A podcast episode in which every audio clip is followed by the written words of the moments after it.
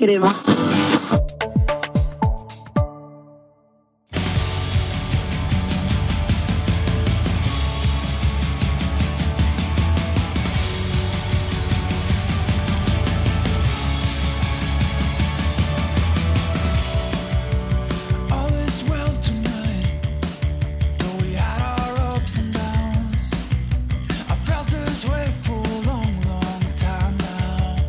Estamos aqui mais uma vez com essa figura inoxidável que outrora foi apresentada como fã da Apple. Ele mesmo, Rodrigo Porto. Rodrigo Alô, Porto. alô, senhoras e senhores, como é que vão vocês? Caraca, velho. Eu acho que essa piada sua passar batida por muita gente, porque tipo, tem muito tempo que eu não me introduzo dessa forma. viu? Ah, mas eu tô resgatando isso aí, né, velho? Que eu acho que é- faz parte do começo do seu canal, né? Faz parte aí Não. do folclore, né? O folclore é o que o pessoal fala, né? Os- Os 10 fatos curiosos sobre Rodrigo RSV que eu vi no BuzzFeed essa semana. É, a gente viu sobre. Eu vi lá um sobre Marques Brownlee do MKBHD e logo embaixo era o meu. É, e assim, foi em ordem reversa de importância, né? Porque Claro. quem é Max Brownlee? Rapaz, eu queria começar aqui essa conversa, esse papo descontraído, é, perguntando a você quais são suas novidades tecnológicas aí em 2017. O que é que você, se você comprou alguma coisa recentemente, que tá curtindo muito, Não, que possa ser quebrado. mencionado aqui, né? eu, tô... eu tô meio quebrado, tô sem comprar quase nada. Mas. é, não, não tem nada não, né? Assim, nada que possa ser mencionado aqui não. Que beleza, hein? Parece que 2017 É, deu ah, certo pra você, então.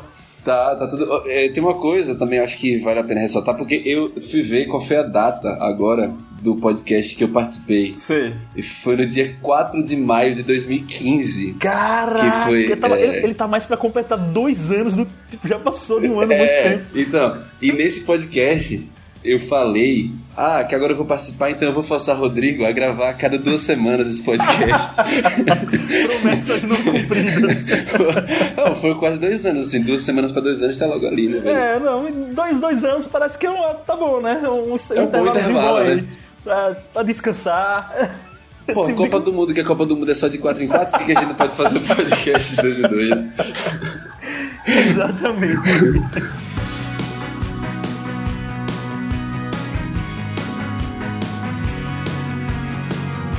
Mas por que, que a gente tá gravando esse podcast? Por que, que agora, aqui plano sábado, às 18h33 horário de Brasília, a gente tá gravando esse podcast? Como é que começou essa ideia de hoje? Rapaz, começou porque a gente tava conversando no WhatsApp e aí a gente simplesmente disse, meu irmão, isso aqui podia estar sendo gravado num podcast. E foi isso. Foi isso. Bom, e sobre o que, a gente tava falando, né? o Acho que é o tema- primeiro tema que a gente já pode falar, né? É, o tema seria assim: alguma coisa como o que esperar de 2017. Ou então, lamentações de ano novo. Alguma coisa desse tipo, porque, pelo que eu tô olhando aqui de algumas coisas que a gente separou pra falar, vai ter muita lamentação. Foi muito triste 2016 até nesse ponto, né? Sim, sim, sim, É. sim. Mas é aquela coisa, né? Ano novo a gente sempre tem uma esperança de que as coisas possam melhorar. Esperanças renovadas, né? Sim. Olha, uma, uma das coisas que eu acho que a gente pode falar, na verdade, com certeza, tá aqui um tópico principal, é- é- seria aquele lance da, de transições, assim, das portas USB. O que seria transições das portas USB? Durante muito tempo, as portas USB tiveram um mesmo padrão, né? Foram aquele mesmo formatozinho, USB 1, depois 1.1, 2.0, 3.0, mudava a velocidade, mas o plug era exatamente o mesmo. Então as pessoas simplesmente nem se davam conta. Inclusive tem muita gente aí que compra notebook novo ainda hoje com duas portas USB 2.0 e uma 3.0 e não tá nem aí pra isso, porque na prática ela tá vendo ali a mesma coisa, né? Só que o que está acontecendo agora é que o padrão de USB está mudando para um formatozinho diferente, que é o USB-C. Que não é só o formato, né? Não é só enchendo o saco por conta do formato. Apesar de o formato ter sua, seu benefício, que é o fato de ele poder ser plugado de qualquer lado, não ter aquele lance de errar. É isso aí, pra, dentro do mundo do USB, isso é importantíssimo, né? Porque Mas eu- ele também traz aquela possibilidade de ser uma porta Thunderbolt, por exemplo, de ter outras funcionalidades, de transmitir, além de dados, energia em, em uma, vamos dizer assim, uma intensidade para carregar notebook ou até vídeo, enfim, todo esse tipo de coisa. E Não, eu acho que o USB-C, na verdade, assim, é, a gente vai dar uma. Vai, vai criticar bastante essa transição agora, né?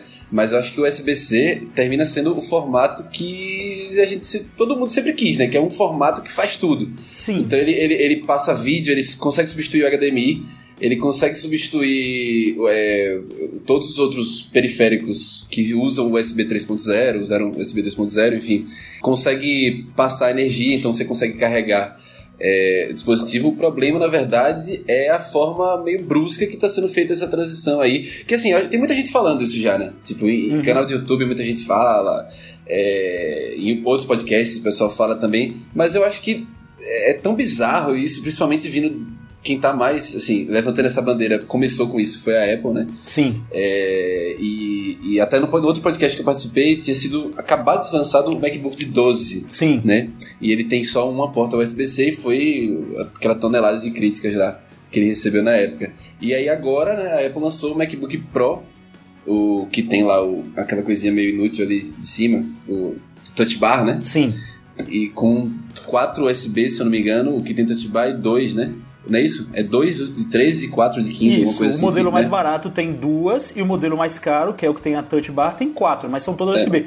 Aliás, tem uma coisa que eu tava até esquecido, mas é importante dizer. Essa, tem uma coisa que me deixa meio confuso nessas portas USB, que é a seguinte: como elas fazem tudo, às vezes eu vejo vídeo do pessoal cobrindo dizendo assim: ah, mas tem essas duas portas aqui USB 3, mas essas são Thunderbolt e essas outras não são. Quer dizer, é tudo o mesmo formato, mas elas fazem coisas diferentes. Então.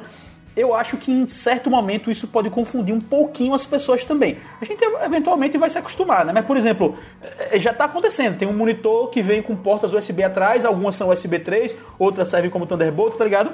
Então, É, é, mas, mas eu acho que isso não é uma diferença de nomenclatura. Eu tinha entendido que era uma diferença de nomenclatura só do Thunderbolt, porque a Apple gosta de botar o nome dela pra tudo, né? Então elas botaram o Thunderbolt 3, mas com formato USB-C.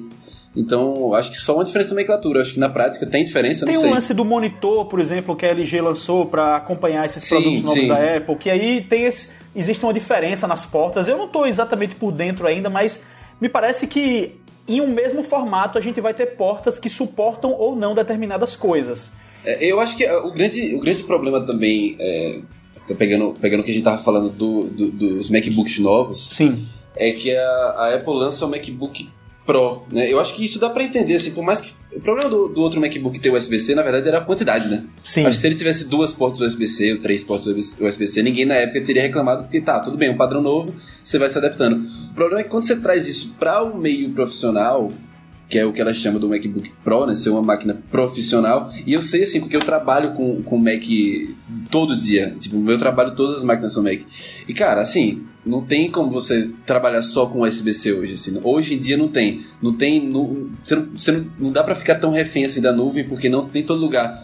É, é, você tem conexão boa, até o próprio serviço de nuvem da Apple é bem ruim. Então, é, eu eu acho que quando você está falando de uma máquina profissional, ela tem que ser o mais versátil possível, né? Sim. E eu acho que, é, por mais que a porta USB-C seja versátil, no mundo que a gente vive hoje, essa versatilidade não se torna prática, né? É. Eu li um artigo um tempo desses aí que eu achei até interessante sobre uma espécie de mudança na compreensão do que é Pro da Apple. Era um artigo meio defendendo a Apple, vai lá.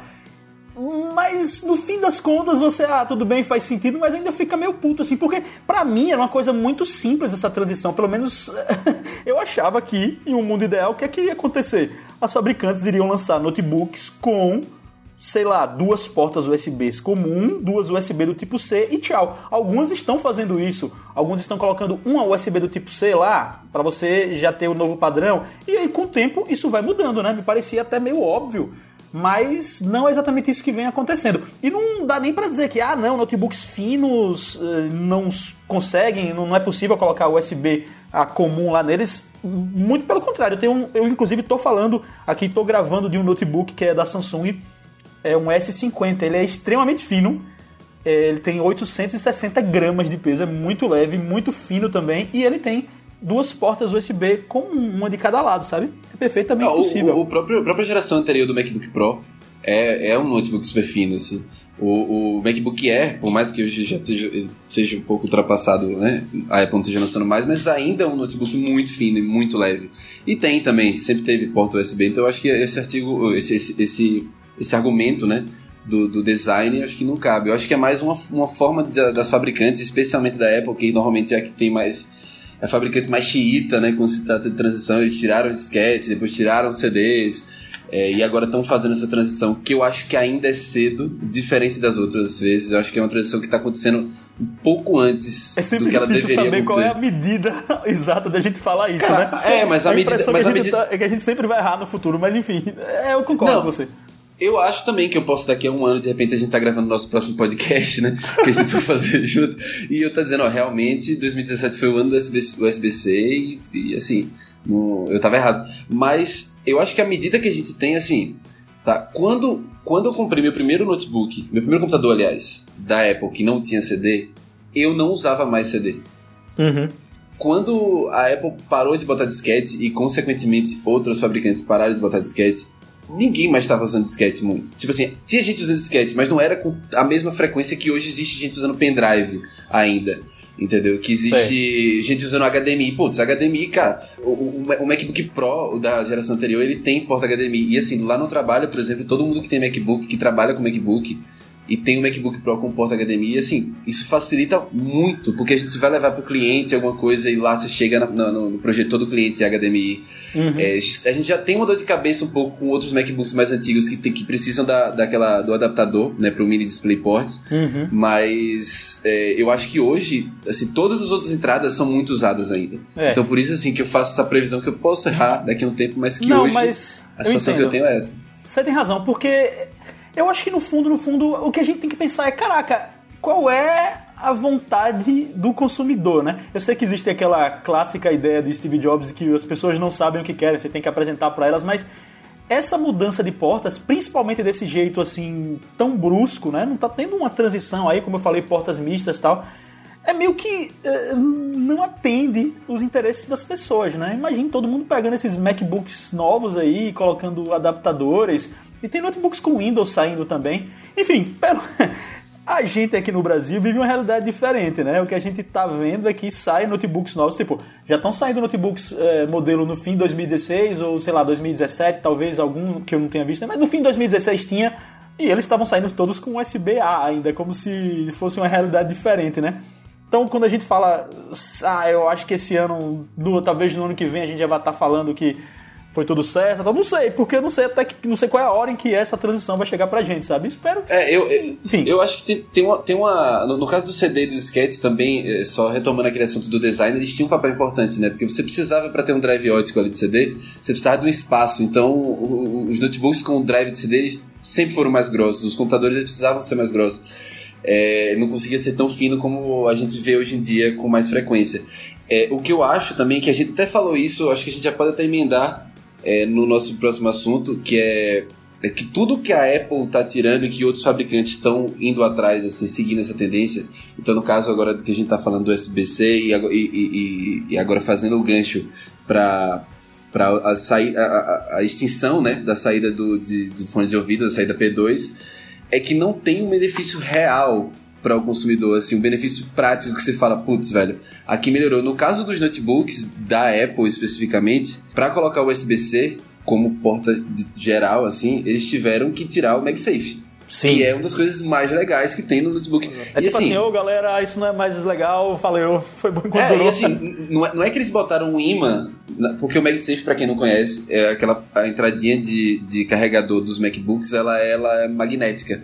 Então, caso você esteja com o seu MacBook conectado na tomada, e vamos supor que seu filho, então qualquer outro, um, uma criança ou uma, ou uma pessoa um adulto, no caso, passa, passa por ele, é, se ele bater no cabo, o, o, o cabo desconecta do, do notebook, não derruba o notebook. Sim, é Então um isso- imã, é magnético, então sai fácil, o cabo sai e o notebook não cai no chão, né? Não É isso, acidente. então. E, e eles não colocaram nenhuma parte magnética, nas, sei lá, uma porta USB-C que tivesse uma parte magnética para eles conseguirem simular esse MagSafe nas portas USB-C. Não foi feito. Então você perde uma função dessa.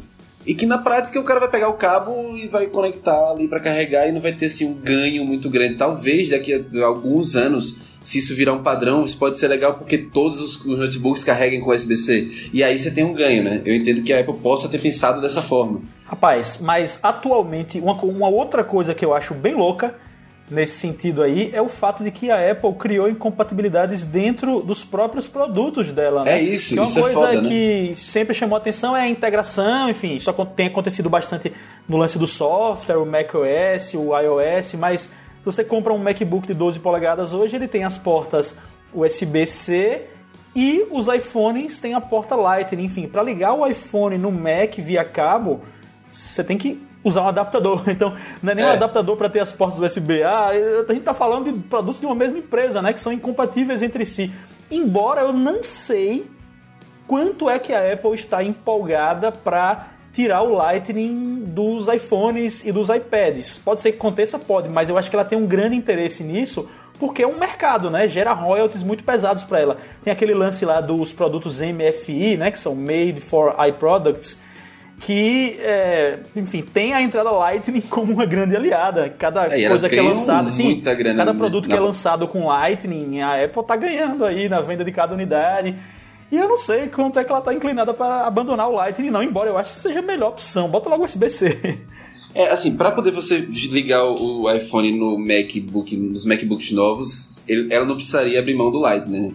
Porque é Lightning de um lado e USB-A do outro, né? Então ela só precisava, precisaria abrir mão do USB-A. Eu acho que isso já deve acontecer na próxima geração é, do iPhone. Mas é, o lance todo do, do, do, do- dela abrir mão do Lightning seria justamente para uniformizar todos os dispositivos. Você Sim. deixar, cara, agora o USB-C vai ser a porta de tudo. O problema é que não tem tanto tempo assim que ela abriu mão da- do conector de 30 pinos, né? Não. O Lightning Tem. é relativamente recente, é do iPhone 5, que é de Cinco. 2013, eu acho. 2000, não, o iPhone 5 ele foi 2012. lançado em dois, é, 2012, isso, Isso, 2012. 2012. 2012, 2012. Então tem, quer dizer, quatro anos, cinco anos, então, que, que- e, e essa transição foi meio problemática, assim, na época. É, é, tipo, tinha aquela coisa, você chegava num lugar que tinha um monte de gente com iPhone, ah, quem tem o cabo do carregador de iPhone 5, que- sabe? Tipo, tinha... É. Era, era chato na época, tipo, você tinha uma, uma- um, um dock que você não podia usar. Isso, isso. Agora então- que a gente chegou em um ponto em que, as- que a maioria das pessoas usa o Lightning, embora no USB-C a gente tá pedindo, mas isso não acontece ainda, né? Eu até menciono às vezes em algumas análises que eu faço de smartphones que já vêm com USB-C, que é é legal, mas assim, ainda é um inconveniente, porque você chega em qualquer lugar e pede um cabo USB para carregar Android e a galera vai ter, né? Aquele USB pequenininho lá e você vai carregar, a galera bota no táxi, vem nos power banks, tá? E tem esse padrão e tudo mais. E ainda não é no USB-C, mas enfim, é o, o Lightning de, de- com 4 anos aí conseguiu isso, a gente espera que o USB-C consiga também, né? É, eu acho que vai conseguir, assim, é, a partir do momento que as fabricantes vestirem essa camisa aí, e, enfim, começa com a Apple e, a, a Samsung daqui a pouco tá, tá com isso também, a Motorola, enfim, todos esses grandes players aí do mercado começam a... em nossa realidade, ainda é alguma coisa que está reservada para os produtos mais caros. Eu falei de notebooks, e os notebooks, se você for olhar os que saem no Brasil, de repente só em modelos bastante caros a gente já tem a porta USB-C, né, como se fosse uma coisa premium. E smartphones também, os modelos mais caros geralmente são os que estão saindo com USB-C. A Asus recentemente lançou o Zenfone 3. Aí o Zenfone 3 tem USB-C, mas o Zenfone 3 Max, que é um pouco mais barato, vem com aquele USB anterior mesmo, assim. Então, é, quando eu tava falando da realidade brasileira, e, mas eu acho que isso se aplica em certo nível para lá fora também, a gente é, espera, na verdade, que isso entre nos produtos, mas entre para os produtos da massa, que não seja uma coisa, oh, tá aqui um USB-C, né?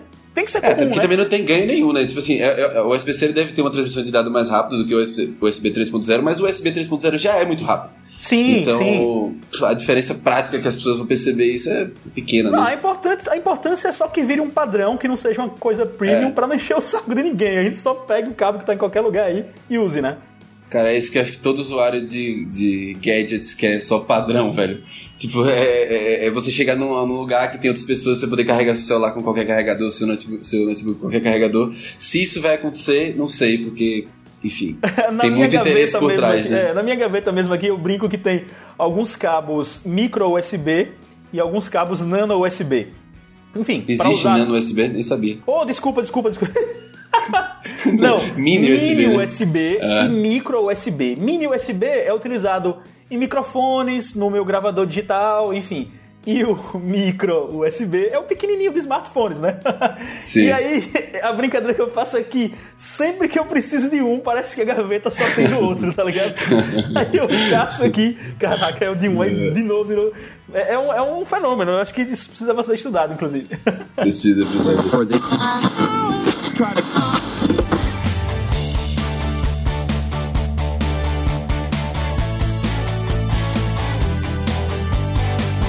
Retirada da entrada P2 em smartphones.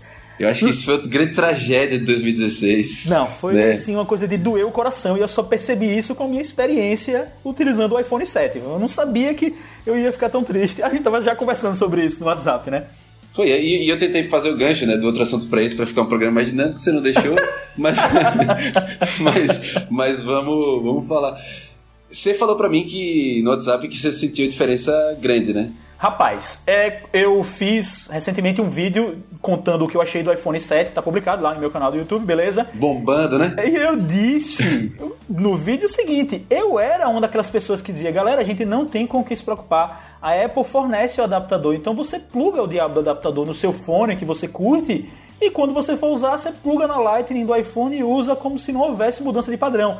Só que na prática, as coisas não são assim, velho. Na prática, a gente é, não sai de casa com o telefone 100% ligado, 100% carregado. E aí o que aconteceu foi que eu fiz essa viagem de avião bastante longa. Na verdade, foi uma viagem atípica aí, foram 15 horas.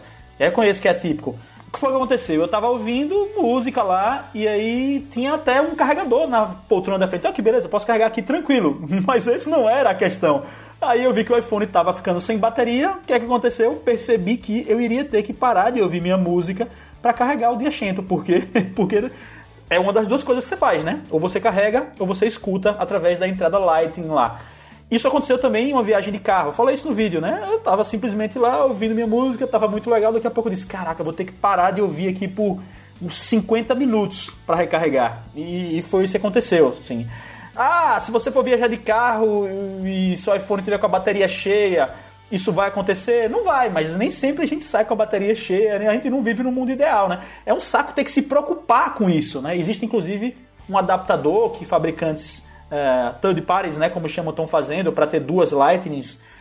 É uma coisa mais para você comprar, uma coisa mais para você carregar, uma coisa mais para você plugar na hora de simplesmente ouvir música, enfim, eu acho um saco. Cara, é, existe um motivo pelo padrão do 3.5mm tá sendo usado há 100 anos, sei lá, há, há, muito tempo, que foi o que a Apple argumentou, que é um padrão muito antigo que ele precisava ser trocado na, na keynote, né? Uhum. Existe motivo. O motivo é porque essa porra funciona.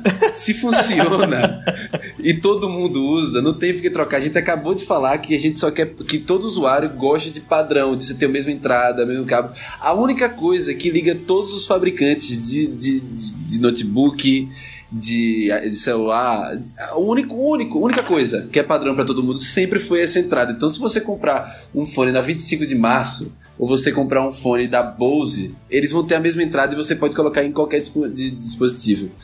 Se você está tirando essa entrada para dar um motivo, dar um benefício real para o usuário, tipo assim, ah, galera, vamos supor que para deixar o iPhone à prova d'água, a gente precisa tirar essa entrada. Hum. Aí eu acho, putz, é, é um avanço grande você ter um celular à prova d'água, então tá, vale esse sacrifício.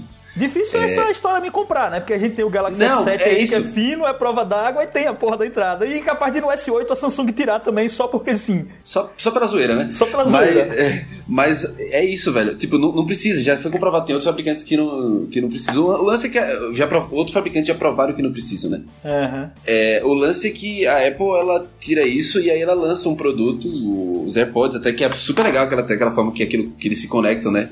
Uhum. No, no, muito, no, muito. No iPhone, muito massa aquilo. É, mas, assim, que é um produto caro.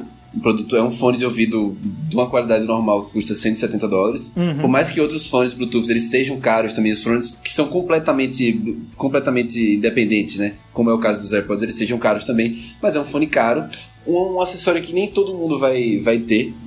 E ela deixa todo mundo refém do Lightning. E a gente volta para aquela conversa de que ela ganha muita grana para licenciar a entrada Lightning, né? Uhum. Então não é nem que ela, sei lá, vamos supor que ela desce a louca e, velho, vamos trocar para USB-C e a gente força os fabricantes a fazer USB-C e, as, e os competidores também usarem USB-C, mas ela tá trocando para o formato que é proprietário dela. Sim. Então só quem tem a ganhar com isso é ela. Se a gente, o usuário não ganha, a gente vai ter. Ah, tudo bem, ah, porque o áudio digital, então ele não vai ter aquele, aquele mau contato, aquelas coisas que tem no, no na entrada P2 não, mas, cara, assim é muito pequeno o ganho, né? O muito que eu fico pequeno. pensando é, é, isso, assim, não é nem da, da mudança do padrão em si, porque de repente você bota o adaptador lá, mas é porque isso cria uma dificuldade no seu uso do dia a dia. Que é esse lance de carregar e usar ao mesmo tempo. Eu não vejo nenhum telefone saindo com duas Lightning ou duas USB-C para que eu possa ouvir música e carregar ao mesmo tempo, né? É. Você tava dando aquele exemplo da festa lá, eu falei do avião, mas você deu o exemplo da festa, né? Alguém tá colocando as músicas lá via porta P2 em uma caixa de som qualquer e aí, enfim, sem essa conexão não vai, não vai poder, né? Não tem como. Ah, e assim, ó, pra quem tá ouvindo aí, eu e o Rodrigo, a gente é amigo há muito tempo e amigo de sair muito. Então, e a gente sempre vai pra um monte de festa junto e tudo mais. Quantas vezes, Rodrigo, quantas vezes a gente, ou eu, ou você, principalmente eu que gosto de ficar botando som, da, botando som nas festas. Sim, DJ Mas quanta, quanta, quantas vezes eu, eu a, a, gente tava num lugar e, a, e o som era, sei lá, era um som PA, ou, um, ou era sei lá, uma caixinha que não tinha Bluetooth. E não é Bluetooth, pô. Tu, é, é normal, se, inclusive, ainda. Então, é, então você, tá na, você tá na festa, tá no churrasco, tá na festa com os amigos, você quer botar aquilo, você não consegue, velho. Você não consegue. Então, isso, isso é, é, Às vezes você fala, ah, mas é um uso muito específico. Não é tão específico assim. Não, porque. Não é. Quantas vezes você tá na festa, ah, deixa eu colocar essa música, deixa eu colocar essa música, você não consegue colocar porque os caras tiveram a ideia de tirar essa entrada P2 aí que para mim não faz sentido assim porque justamente por não ter o benefício real uhum. né então eu, eu, eu achei uma merda assim eu acho que talvez no dia a dia assim no dia a dia mesmo assim sei lá 90, 80, 90% das vezes eu não sentiria falta no meu uso. Ah. Tá? Tipo assim, não, não, eu, eu, nunca boto o celular pra carregar enquanto eu tô ouvindo música, por exemplo. Mas. Eu coloco muito mas... assim de noite, quando eu tô vendo vídeo no YouTube, deixo ele carregado, carregando num power bank e fico ouvindo o próprio vídeo no YouTube com fone de ouvido, então, sabe? Enfim, eu uso muito isso. Pessoalmente, eu uso muito. Mas aí que tá, tipo, eu falei que 80% eu não vou, não vou precisar. Mas esses 20%, pô, eu tô pagando uma, uma bala no, no, no, no, smartphone. Tipo assim, esses 20% é muita coisa, assim, tipo, é, eu não quero que tenha, tenha esses 20% prejudicado, porque se eu tenho hoje, eu tenho um iPhone SE hoje em dia.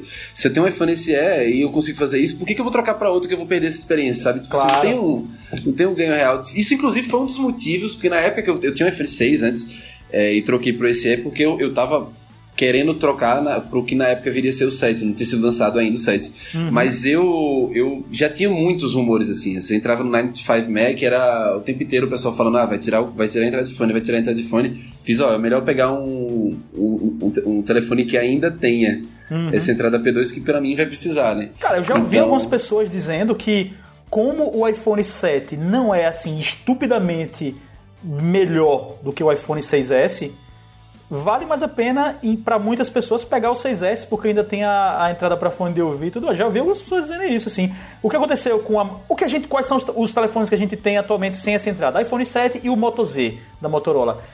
É, é quase uma unanimidade entre as análises de sites e canais de tecnologia na internet que o modelo certo, entre aspas, do Moto Z é o Moto Z Play, que é o mais barato ou menos caro, né? Porque porque ele não é tão fino assim, absurdamente fino como o Moto Z é, mas ele tem mais bateria, porque é mais grosso, e tem entrada para fone de ouvido, além de uma outra diferença aí que não cabe aqui, mas enfim, tá claro que as pessoas ainda querem essa entrada P2, né? A Apple diz, ah, a gente vai tirar por causa do espaço, ah, vá, pelo amor de Deus, né?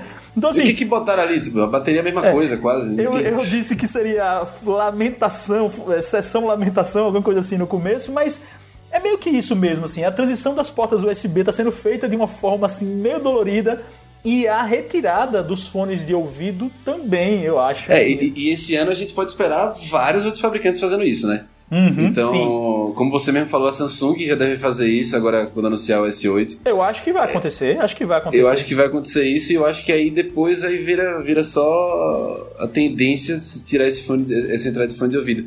Então, Infelizmente, o que a gente tem para esperar para 2017 sobre essa saída de fone de ouvido é, é, quase que a retirada completa, pelo menos nos flagships, né? É, das, depois das o que acontecerá depois será história.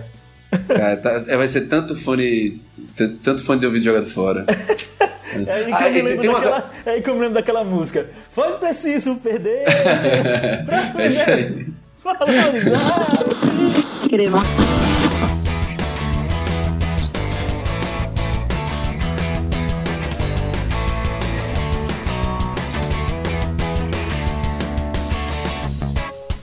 Bateria.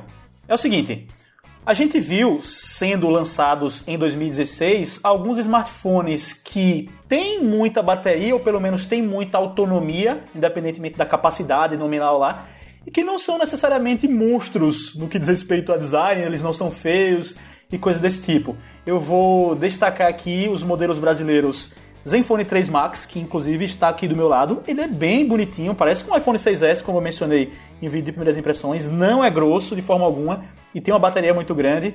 Tem o mais baratinho LG X Power, que esse já é um pouquinho mais barrigudinho, é um pouquinho mais grosso, mas enfim, é, tem uma bateria muito boa com preço acessível e tem o Moto Z Play, que é um caso muito curioso, assim. Ele tem bem menos bateria do que esses dois que eu mencionei, né? Capacidade em mAh, são 3.500, mas a autonomia dele é muito boa, assim. É uma junção de processador com a tela AMOLED que consome menos mesmo, com a capacidade de bateria que também não é ruim, né? Como eu falei, são 3.510, na verdade, para ser assim bem específico. Então, eu vou começando, vou começar a falar aqui, depois você diz alguma coisa que você tem a acrescentar. Enfim, eu acho que essa é uma tendência que a gente pode esperar, na verdade. A gente tava lamentando essas outras coisas que vão ser retiradas aí. Eu acho que bateria é uma questão com a qual a gente se depara já há algum tempo e existem sinais assim de que tem uma luz no fim do túnel, assim, de que é possível colocar mais bateria mesmo com a tecnologia atual em telefones não tão grossos é possível fazer com que eles tenham mais autonomia, dando umas mexidinhas, umas chunchadas por dentro, e também aumentar a capacidade, a velocidade de carregamento, né? Turbocharge. Turbocharge, para quem não sabe, enfim, é essa tecnologia que tem um carregadorzão geralmente maior, você coloca na tomada e em uma hora ele já carrega tipo mais da metade da bateria quase toda, talvez. É... Eu, li, eu, li, em algum lugar, eu não sei se é verdade, tá? Você pode me ajudar com isso, mas que isso de alguma forma prejudicava a bateria, é verdade isso aí? Rapaz, é, esse lance de bateria é aquela coisa da ciência sobre a margarina, né? Ah. pra ser bem sincero aqui, eu não vou saber dar uma resposta direta, mas a gente vê alguém falando isso daqui a pouco, não, surge uma matéria dizendo, olha, na verdade, bateria, o que acontece é isso. Não sei, velho. não sei. Acho que não. Embora já tenha é, lido relatos na internet de pessoas com smartphones que usam turbocharge, em específico o Zenfone 2, e aí dizendo que depois de um ano, depois de não sei quanto tempo, a bateria estava é, ruim, muito rápido. Mas, mas depois de um for, ano é, também, né? Se você for pensar, é, um iPhone 5 que eu já tive, depois de um ano a bateria dele estava destruída também, né? Muito não, ruim. É, qualquer um ano, depois, eu acho que um ano é o, quase que o prazo de verdade assim, das baterias, né? É, não, não, não dá para pedir muito assim, né? Eu acho que quem está devendo um pouco nesse sentido, a Apple está devendo um pouco nesse sentido, né? Assim, o modelo grande do iPhone tem uma autonomia boa ainda, mas é até estranho o fato de ela não ter feito nada no sentido do turbocharge. Enfim, a gente já é tá ouvindo as pessoas falarem aí de carregamento sem fio, tá, beleza, veja. Eu acho isso uma merda saber esse carregamento sem fio. Você não acha, não? É, é, eu acho, era isso que eu ia dizer. Eu acho uma merda isso aí. Porque... Mas eu, eu, eu, eu, eu aceito a empolgação de quem diz que tá empolgado para carregamento sem fio e tal, mas eu quero que isso que já tá acontecendo seja melhorado, assim. Quer dizer, não é uma coisa disruptiva, já está acontecendo, eu quero que seja melhorado. Quer dizer, bateria melhor, vamos melhorar, galera, botar mais bateria e carregamento mais rápido. Isso pra mim tá ótimo, porque se carregar rápido eu não vou me importar em ficar plugadinho ali um instantinho, de jeito nenhum. Cara, eu acho, é, só retomando tudo que você tá falando aí, é. eu acho que é um movimento bem legal esse da bateria, porque é uma tendência massa assim que começou, acho que lá atrás, 2015, talvez 2014, não lembro exatamente o ano, com o, na época, o Motomax, né? Isso, que, o Motomax que veio com a bateria. É, então, mas é que o Motomax ele chamou atenção, assim, porque tava todo mundo com as baterias dos celulares, tudo com a bateria tudo pequenininha, que voava em 2, 3 horas. O Motomax prometia, acho que era 12 ou 16 horas de uso, uma coisa é, assim, né, de o tela. O Motomax tem 3.900 mAh, eu acho.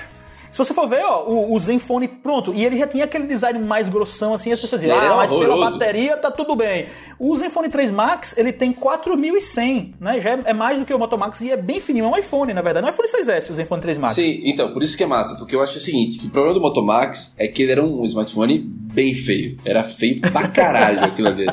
Ele era muito feio. Então, eu acho que é isso que. Por isso que ele não bombou assim muito também. Até dentro de usuário da Motorola, assim. Ele sempre ficou atrás do, do, do, do Moto G, do Moto X na época, ah, né? Ah, é de início é... também, porque na época ele era muito caro, né? Saiu por 2 mil, olha que, que maravilha. Ele era muito caro, caríssimo. 2 mil alguma coisa. 2 mil era 1.700, não sei, enfim. É, era muito menos do que atualmente. Pois é, e aí o, o essa, essa a tendência do, dessas baterias serem maiores, de você ter formas otimizar o carregamento, na verdade, porque assim, eu acho que a, aumentar a bateria com a tecnologia que a gente tem hoje, assim, é um, é um sonho que a gente tem, mas assim, que não tá próximo, né? Todo mundo sabe. Hum. Que não tem uma, uma. Toda hora assim, bomba. Ah, startup na Rússia promete bateria que dura três semanas. mas assim, é, mas tô citando um exemplo qualquer. Mas assim, a gente, o que a gente vê é que isso não chega, né? Tipo uhum. Tipo assim, provavelmente isso é mentira, ou então é, é uma tecnologia muito cara ainda, né? Para poder trazer isso para o consumidor. Mas é, no caso de você otimizar essa, esse carregamento, eu acho que o segredo está aí, porque a partir do momento que você carrega muito rápido, é, Claro que não é a mesma coisa você ter uma bateria que dura 3 dias, 2 dias, que é o que todo mundo queria. Mas você tá. Você consegue que aquela bateria renda mais, né, durante o Uhum. dia. Então, a Apple tá bem atrás disso. Ah, e só voltando ao que eu falei que eu acho uma merda, assim, pra, pra entender. Quando a gente fala de carregamento sem fio, tem dois tipos, né? Tem o carregamento sem fio, que é por, por proximidade, né? Tipo, você bota quase que um beacon ali. É, e ele vai. Que, que, que tem startups desenvolvendo isso de verdade. Até eu li uma notícia um dia desse que a Apple tinha, tava em parceria com uma startup dessa. Uhum. Tipo, você bota uma- o seu carregador ali e o que tá no ambiente vai se carregando. Isso. Ah, Isso, isso é muito legal. Isso, Isso, é, é muito massa. quer mesmo. Isso É, é, o que a é gente isso quer que, é, é ele que a gente quer. É isso, isso, isso é massa. Só que é, o, o carregamento, tipo, sei lá, que você tem uma. Que você tem uma.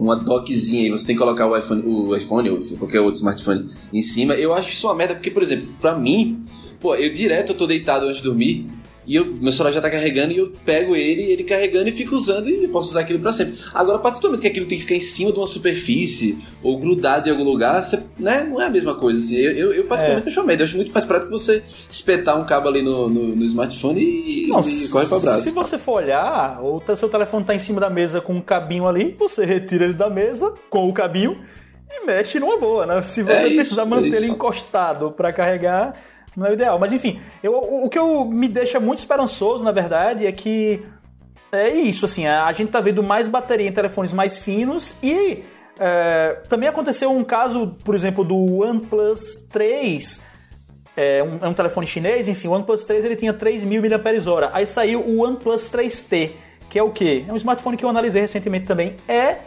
exatamente o mesmo corpo do OnePlus 3. Assim, as- é o mesmo celular, as dimensões são as mesmas, é igual. Só que ele tem 400 mAh a mais de bateria. Então isso é muito bom. Quer dizer, a OnePlus provou que é possível. E ele já é um telefone fino, viu? Então, assim, saiu de 3.000 para 3.400 sem mudar absolutamente nada, inclusive o peso. É praticamente a mesma coisa. Então, é muito bom isso, né? Eu acho que a gente tem um- alguma coisa boa para esperar nesse sentido. Eu acho que essas baterias maiores, né? Elas, é, junto com o carregamento rápido sendo mais difundido aí entre os fabricantes, e também, que é um fator muito importante, que é do, do- final do ano passado pra cá, na verdade, do meio do ano passado pra cá, que é os processadores estão cada vez mais otimizando o, o uso, uso energético, né? Tipo, isso fica muito claro, por exemplo, para o usuário de iPhone, do meu caso, do iPhone SE, tem uma tela menor, né? Mas ele usa o processador do iPhone 6S, então a bateria dele já é muito melhor do que a do 6S, por exemplo. E do que era o iPhone 5, do iPhone 5S, só por causa dessa mudança de processador.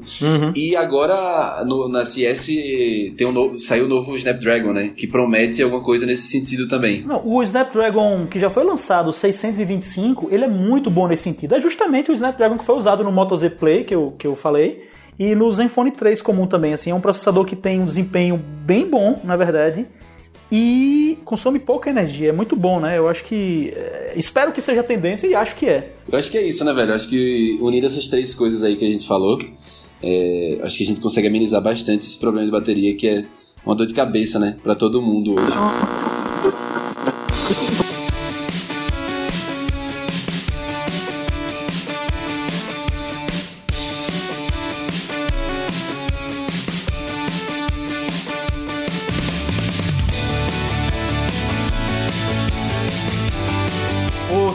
Rodrigo Porto, me diga uma coisa. É, 2017, você acha que vai ser o ano dos wearables? Não. Não.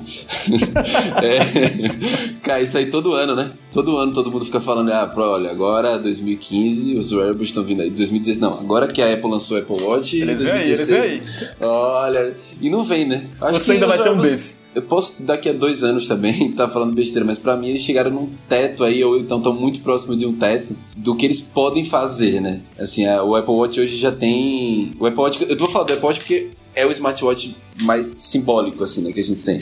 E o smartwatch também são, as, são é, é- é o wearable mais comum, assim, que todo mundo fala de wearable pensa logo em relógio. O Apple Watch já tem aí um ano e meio, talvez, de venda, né? Acho que um ano e meio mesmo, que eles estão vendendo o Apple Watch. A gente tá na segunda geração dele, vai lá, não vou olhar datas aqui não, mas. é. Sim, mas e já vamos pra. Daqui a pouco já vamos pra terceira geração dele.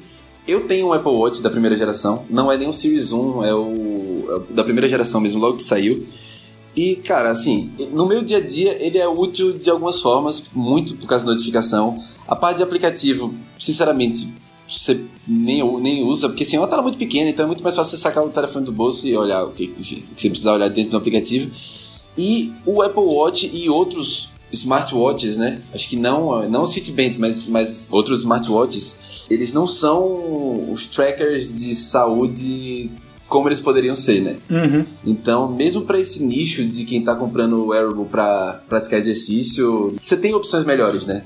Você tem, a, tem até os relógios da Garmin, por exemplo, você tem é, o, o Fitbit, enfim, Isso. eu acho que são é, brinquedos caros, especialmente no Brasil, mas lá fora também é caro, e que não tem tanta utilidade do dia a dia e que, assim, é muito comum, por exemplo, eu esquecer de carregar meu Apple Watch, assim, durante a noite. Chego em casa, boto em cima da mesa e esqueço de carregar. E no outro dia eu vou pro trabalho, passo o dia inteiro sem ele. Só uma hora ou outra eu olho, sim, eu, eu sinto falta, mas não é uma coisa assim que muda meu dia, sabe? A coisa toda do Android Wear, na verdade, a gente percebe que está em um mau momento no Brasil, né? E junto com o Apple Watch, eu diria que na verdade a gente tem mais esperança do que pistas de que pode melhorar. Assim, quer dizer, falo por mim aí, eu tenho esperança de que possa melhorar, mas na verdade ainda não vejo muito por onde. Assim, talvez a coisa dos relógios a gente ainda vai ganhar uma outra função, notificações que a gente talvez não possa interagir, não sei, eu não sei, mas vai morrer ali ou vai estacionar ali na coisa da, do tracking de atividades físicas e aí ficar realmente muito bom nisso. Você falou da Fitbit, né? E a Fitbit recentemente deu uma cartada importante aí. Ela comprou a Pebble, que era uma fabricante de smartwatch que eu curtia muito, aliás. Foi uma péssima coincidência. esse eu tinha Pebble acabado feio. de comprar um Pebble 2. Eu tô com o Pebble 2 no Olha, braço aqui. Eu acho o problema da Pebble, velho, é que são feios pra caralho os relógios Rapaz, da Pebble. mas eu vou dizer um negócio. Eu uso o Pebble há 40 dias e ainda não vejo um outro smartwatch que seja assim. Primeiro, simples de usar como ele. Minha mãe comprou recentemente um Apple Watch Série 2 e ela fica se batendo. E Rodrigo, como é, não sei o que. E às vezes eu vou ajudar e sem ser um usuário de Apple Watch, chego lá e me bato também. Mas acho, acho, mas me bato. No Pebble é muito simples. Assim, ele tem uma tela que não é sensível ao toque, é uma tela é ink daquele tipo de é, do Kindle, Kindle, por né? exemplo. Então quando bate o sol nela, em vez de ela ficar apagada, ela fica mais acesa ainda. E ele tem um sistema que é bem simples visualmente, mas que é muito rápido. Então tem três botõezinhos na direita, você bota para cima, para baixo, seleciona. Na esquerda tem um botão voltar e aí você aciona tudo que você precisa dele. Assim, ele tem até um número de funções que eu não esperava. Dá para você traquear suas atividades físicas no Pebble 2, que é o meu modelo específico. Tem o, o leitor de batimentos cardíacos embaixo. Ele também tem o acelerômetro, claro, então ele vê seu deslocamento, faz aquelas previsões que, que a maioria desses dispositivos faz, né, de perda de calorias, não sei o que. Ele tem uma loja de aplicativos que é bem grande, assim, surpreendentemente grande. Eu realmente fiquei muito triste com o fim da Pebble, vamos dizer assim. Eles garantiram, depois que foram vendidos para Fitbit, que os telefones vão funcionar em 2017 ainda. Então eu acho que no começo de 2018 eles já Os vão apertar o né? Botão falou vermelho lá. Mas enfim, acho que a Fitbit deu uma, uma cartada interessante aí, porque ela já é relativamente bem estabelecida nessa parte de eh, tracking de atividades físicas, que é onde eu acho que os smartwatches vão estacionar, mais ou menos.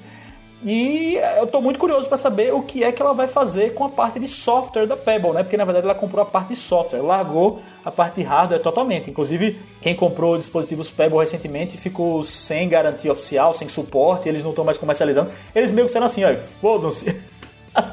É uma pena, assim, eu acho que isso pra qualquer, qualquer grande que compra. É, é, tipo, o Google faz muito isso, né? Tipo, compra, compra uma coisa muito legal e mata. Eu nunca tive interesse na Pebble porque, como eu falei, eu acho o design muito ruim, assim. Eu, eu acho legal, eu acho legal o lance do E-Ink, assim, porque até você tem uma autonomia de bateria bem melhor, né? Sim. Com, do que um Apple Watch, do que um, enfim, um Moto 360 da vida. Ele dura uns Mas- 5 dias, assim, 5, 6 Ah, dias. então. O meu eu tenho que carregar todo dia. Aham. Ah, esse papo, ah, dois dias dá de boa, não dá não, assim, pro meu Apple Watch, pelo menos, não dá dois dias não, dá, já usei dois dias, assim, mas chega no final do dia ele já tá morrendo ali. É... Mas é isso, acho que o- os wearables, enfim, estão indo pra um caminho, os wearables, no caso, especificamente do relógio, Smartwatches, né? é, de- de- dos relógios, eles estão chegando pra mim no teto do que eles podem ser, sabe? Funcionando como um acessório pro seu smartphone e não tanto como foco de aplicativo. Eu não sei, assim, pensando até do lado dos desenvolvedores mesmo, assim, que, qual é a possibilidade, assim, gigantesca que eles podem fazer? Não, não sei, eu não sei. Uhum. Assim, é o, o Apple Watch Series 2 trouxe uma novidade legais para tracking, que foi a prova d'água para quem nada e tudo mais, mas assim, ainda é um smartwatch lento. Uhum. O, o, Apple Watch, ele é um, ele é surpreendentemente lento até, para algumas funções, para outras nem tanto. Mas para algumas funções sim, uma tela pequena, eu não sei, eu acho que pode funcionar como um acessório, mas nada muito revolucionário deve vir nesse caminho. O que eu acho legal que aconteceu em 2016, embora eu acho que não vá pegar aqui no Brasil, mas saindo do, do, do espectro do relógio agora indo para outro tipo de wearable, que foi agora no final do ano que a Snap, o, a Snap né, na verdade lançou os Snap, os Snap Spectacles, né? Aqueles óculos lá que são ligados no, no seu smartphone e você consegue postar snaps dali. Eu acho que esse nunca vai pegar aqui no Brasil porque aqui o Snapchat tá meio que morrendo, né? Eu acho que o Instagram Stories ele deu uma, deu uma matada legal. Matou assim, legal. Eu percebo que é. as minhas visualizações no Snapchat, por exemplo, caíram bastante.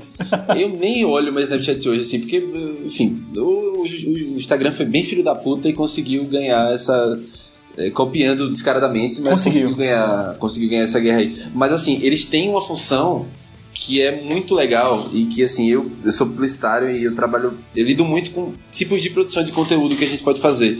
E eles fazem aquele vídeo redondo, né? Uhum. E a gente, cada vez a gente tá vendo mais conteúdo no, no mobile, no seu smartphone e tudo mais. E aquilo pode ser, eu acho que isso pode ser uma tendência para outros fabricantes, até de smartphones mesmo é, uhum. pensar em alguma coisa naquilo, porque fazendo o vídeo redondo, daquela forma como ele se comporta com o Spectacles no Snapchat, você consegue fazer com que a pessoa assista o vídeo tanto na, em landscape como em portrait, né? Então, tanto na vertical quanto na horizontal. Sim. Isso é. Então, é, eu acho que isso pode ser uma coisa legal aí, um, um legado que o Spectacles pode deixar para não só outros wearables, mas para smartphones também e câmeras e tudo mais. Aí até uma ideia pra, pra GoPro aí, a GoPro só, só se fode, a GoPro só, só tudo é tudo errado pra GoPro, até tentar postar alguma coisa nisso aí. Pra quem não viu ainda um vídeo feito com os Spectacles, imagine que existe um, um o, o vídeo é um círculo e seu smartphone está dentro desse círculo, assim. Então, se você se ele estiver deitado, você está vendo a partir dessa perspectiva. Se você colocar em pé, você vê mais as coisas que estão em cima e embaixo, né? Porque está na vertical. Enfim, você vai girando o seu smartphone dentro desse círculo e vendo a imagem em qualquer perspectiva. Até de ladinho, se você deixar o smartphone na diagonal, você vai ver o que o círculo captou assim na diagonal. Né? Cara, isso é muito legal. É um, é um, quem não viu ainda, vai no YouTube aí e procura, porque é uma. Assim, abre muita possibilidade assim, para quem produz conteúdo gravar do jeito que quiser e, e, as pessoas assistirem do jeito que não fique cortando a tela, que é um saco, né? Ou e você tem que ficar virando também. Ah, agora esse vídeo tá na horizontal, eu tenho que virar meu celular pra horizontal. Você assiste como quiser. Eu acho que é isso que todo mundo que tá todo usuário quer também, né? É, então basicamente é isso. Wearables, assim, em termos de smartwatches, não é um bom momento. A gente está esperando a, o lançamento da versão 2.0 do Android Wear. A gente viu que na CES praticamente não se falou de smartwatches. Tem esse outro lado de a parte de exercício físico está crescendo bastante. As pessoas talvez estejam se contentando com esse tipo de funcionalidade. Tem Smart Bands também que fazem esse tipo de função, como a Mi Band 2, que não foi lançada no Brasil, mas pelo que eu observo é bem popular e pelo menos com quem sabe importar. E uh, a gente fica na expectativa de que possam surgir novas coisas, né? É, como por exemplo esses óculos aí que o Snapchat lançou, enfim, a gente sempre quer coisa nova e os wearables acho que são uma área que pode produzir muita coisa nova ainda, né? Mas para encerrar esse assunto, agora eu pergunto para você, Rodrigo Vieira. É. 2017 vai ser o ano dos wearables? Eu acho que não, mas ainda quero receber o meu Zen Watch 3 da Asus, viu? Você sabe o que aconteceu com o meu Zen Watch 3? Que aconteceu? Eu fui pro evento da Asus, do lançamento do Zenfone 3, o Zenvolution Prime. Esse Prime, na verdade, era um evento que acontecia mais cedo, era para menos pessoas, e as pessoas que estavam presentes receberam o ZenWatch 3, que na verdade seria enviado mais tarde pelos Correios. Mais tarde não, a Asus chegou a enviar bem rápido, inclusive, mas os Correios perderam o meu Zenwatch, velho. Aí, enquanto todo mundo recebeu, fez os vídeos, eu tava empolgadão. Agora sim eu vou usar Android Wear. Mas aí, Aí que eu tô esperando aí, os Correios vão indenizar, ah, vamos ver, né? Eu ainda quero, viu? Ah, se tiver alguém ouvindo aí, mandem meu Zen Watch 3 que eu quero.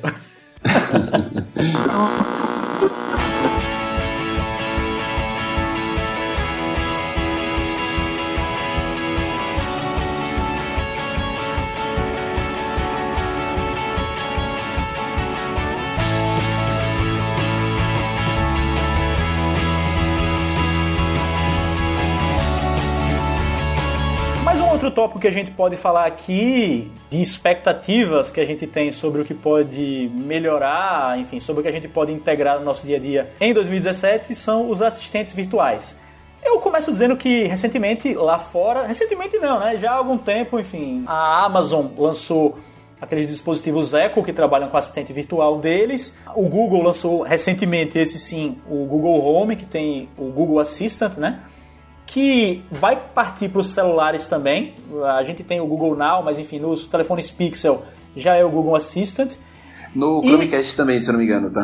É, é, porque in- inclusive o Google Home ele se integra com o Chromecast e uma série de outros dispositivos inteligentes, né? Você, para quem não sabe, o Google Home e o Echo da Amazon que eu falei são as caixinhas que você bota lá e aí você faz OK Google, dá comandos para ele e ele executa esses comandos, toca música, te dá informações, liga o seu Chromecast que tá na televisão e todo esse tipo de coisa. Mas eu sei que você queria que eu falasse desse tópico porque você tá, parece que tá tá meio puto aí. Ah, eu tô com a mágoa, né? Eu tenho Tá com a mágoa, né? Tô uma mágoa. É... Cara, não dá a Siri, né, velho? Siri não dá, né?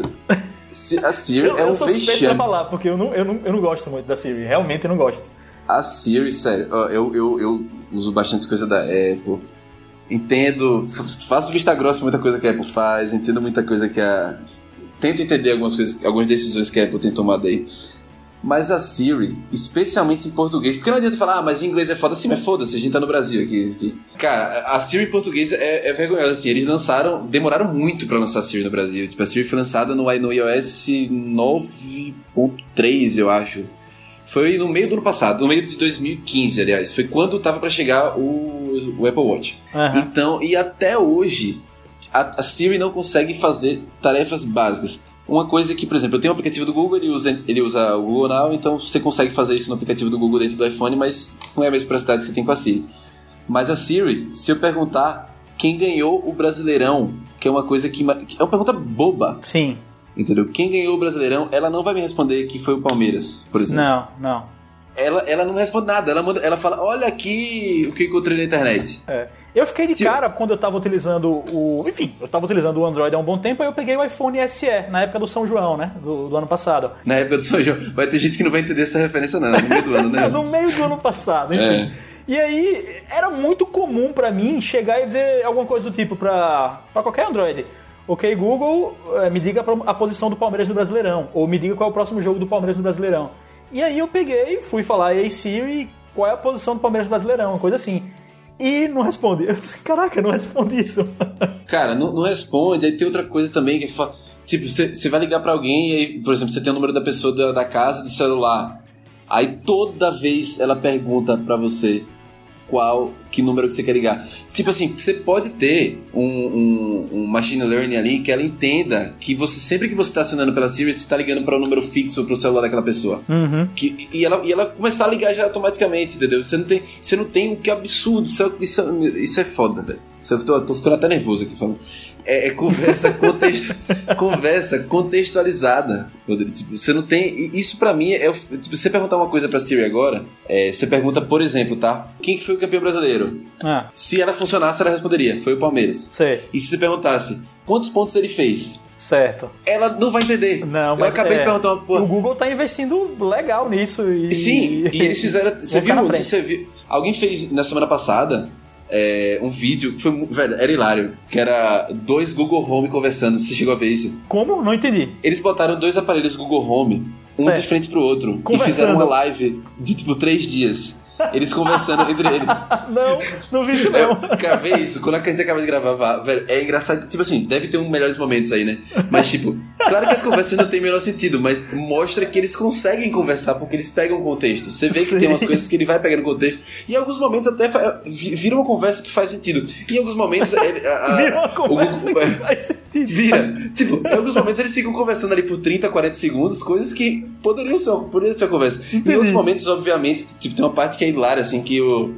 Que o, um assistente pergunta pro outro e fala assim: Are you a pirate or a girl? É. Sabe? Tipo assim, você é, uma, é um pirata ou uma menina? Tipo, é- é- ele se perde, né? É. Obviamente, em algum momento. Mas, cara, até a gente tá citando uma brincadeira, mas que mostra como o Google tá muito à frente da Apple nisso aí. Não, E- sem dúvida, sem dúvida. E- E, e a- outra assim- coisa, você tá falando do Google Home, desculpe te cortar, mas você tá falando do Google Home, mas no dia a dia, o uso do Google Now, ele já te mostra que ele é extremamente útil, extremamente útil.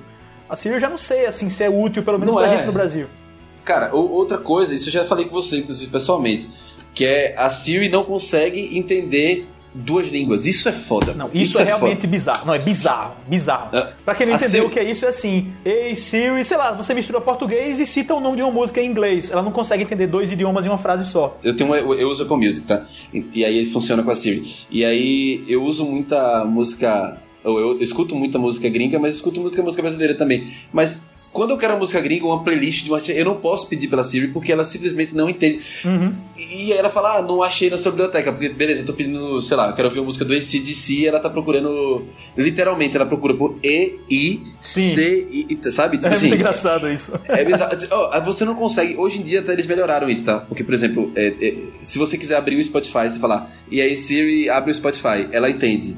Porque eu acho que eles já devem ter programado pra que Spotify tem aquela, tem aquela fonética. Mas há pouco tempo atrás ela, ela falava isso. Tipo assim, não foi, não foi encontrado o aplicativo Spotify. E aí na tela ficava E-S-P-O-T-I-F-A-I. Sim, sim. É Sabe? Tipo, isso é foda, isso é foda. Ela não consegue detectar nenhum nome do aplicativo que já tá instalado no aparelho. É, Aham. a, a Siri, pra mim, é um vexame. E eu, assim, a Apple, ao invés de estar investindo um monte de coisa aí que tá se falando dela, de repente fazer alguma coisa que concorra com o Echo e com o Google Home, cara, melhora a porra do seu assistente, porque é muito ruim, é muito abaixo. Você tem a Microsoft com Cortana, que é, que é melhor. Você tem a- o, o, a Google Assistant, que é melhor. Você tem o da Amazon, que é melhor. Enfim, não, não dá, cara. É. Siri não dá, Siri não dá. É óbvio que a gente tá aqui me reclamando aí, mas reclamando sobretudo porque essa é uma tendência, né? Assim, assistentes virtuais. Parece que eles foram introduzidos inicialmente e a gente se contentava com pouquinha coisa, mas eles estão ficando capitaneados pelo Google, né? Cada vez mais inteligentes. Esses dispositivos que ficam aí na casa integrando várias coisas, como o Echo da Amazon e o Google Home, assim, eles eh, vão começar a ser vendidos aí, vão se popularizar. E a gente espera que eles possam chegar pra gente aqui, né? Eu, acho, acho- que, por exemplo, se um Google Home chegasse hoje aqui no Brasil, ele, com o que o Google Now já faz, eh, entendendo o nosso idioma, já seria capaz de fazer muita coisa. Se a Apple lançasse um dispositivo, sei lá, e a gente ia ficar na mão. Na verdade, é a Apple TV, né? Porque a Apple TV precisa entender comandos, mas se você quiser. A Apple TV pega a Siri e não pega, né? A, a, a A, geração. 4, em português, não. Em português não, então é exatamente Não isso. Não, não é nem que ela faz pouco, ela não faz nada, né? Não, você aperta o botão, porque ela tem um botão no, no- controle, né? Do botão da Siri. Uhum. Você aperta ele abre o search. Aham. Não faz nada. Ele não faz por causa disso também. Mas também se fizesse, não ia funcionar pra nada. Porque, tipo, você quer assistir um filme, uma coisa. Isso é legal pra caralho lá fora que dá pra você fazer. Tipo assim, ah, eu quero ver um filme com Scarlett Johansson. Sim. Se, se eu- se eu fosse pedir isso pra essa porra dessa Siri burra do caralho, ela não ia entender nada. entendeu? Então não, não, não, não, não, não tem nem por que ter, né? Assim, inf- infelizmente. Porque o, o- a, a Apple tá muito atrás. E como você falou, assim, a gente tá falando, não só reclamando, e assim, a Siri é um tema recorrente de vários vídeos e podcasts. Mas eh, não só reclamando, mas porque eu acredito que em 2017 isso lá fora se popularize muito, esses assistentes é, é, que, que- terminaram virando físico com, com o Google Home e com a Amazon Echo, que viraram uma- um produto mesmo. Uhum. Eu acho que isso lá fora vai ficar muito forte e em pouco tempo isso vai chegar no Brasil, assim. Então, até o Google Home, que é o melhor de todos, ele dá pra, dá pra melhorar, sempre dá pra melhorar, Uhum. mas já são legais e, e- e é uma tendência muito forte, assim, eu acho, pra 2017 isso. Tanto isso como também as casas conectadas. A Apple tá tentando em- emplacar o HomeKit aí já tem um tempo. Sim. É, e tanto o Google também tem iniciativa nesse sentido. O que a gente vê aqui no Brasil é a gente usando lâmpadazinha que acende, né? De repente algum sistema de câmeras que tem, enfim, uh, sistema de som integrado, mas eu acho que ainda tá muito longe, pelo menos, Não, tá de longe, um tá- mas- orçamento real, assim. Eu acho que até lá fora ainda, né? É, eu acho que assim, um dia vai chegar, Vai. um dia vai chegar. Eu acho que esse ano, pelo menos lá fora, deve ficar mais barato até o final do ano isso. E aí, porque aqui no Brasil é inviável, você não consegue comprar, por exemplo, a, a- a- lâmpada mais comum é aquela da Philips, né? A Rio. Sim. E aqui no Brasil, acho que o starter kit deles é tipo mais de mil reais. É, então muito você vai caro, comprar mil muito reais caro. numa lâmpada, porra. Não pode ser tão caro assim. Não dá, né? É isso, amigos. Assistentes virtuais, queremos assistentes virtuais, queremos Google Home, queremos que a Siri seja um negócio decente. É, vocês viram que, na verdade, esse podcast, como a gente previa, em grande parte virou lamentações, mas... é porque gente é chato pra caralho, hein, Não, velho? Mas, pô, é porque existe muita coisa aí que tá iniciando, que a gente tem uma grande expectativa, né, de que se estabeleça logo, pelo menos que as pessoas façam o processo de estabelecimento da forma certa. tem outras que estão emperradas aí, como a gente falou dos smartwatches, enfim. Também tem alguma coisa boa acontecendo com o lance das baterias, enfim. A gente tá de olho aí nessas tendências para 2017. Óbvio que a gente não falou de tudo, pensamos aqui de tópicos que a gente estava comentando numa conversa particular e achamos que seria interessante abrir aqui para público nesse podcast que aparece assim como meteoros, né? Ele é como eclipses lunares totais. Será que para 2017 a gente fazer esse podcast com mais frequência é uma tendência? O futuro dirá. O futuro dirá. então é isso, né, velho? Valeu aí. Valeu quem tava escutando até agora. Eu não sei quanto tempo vai ficar esse podcast, mas vai ficar bem longo. Então se você chegou aqui, joinha para você. Valeu, pessoal. Um abração. A gente se vê. Falou.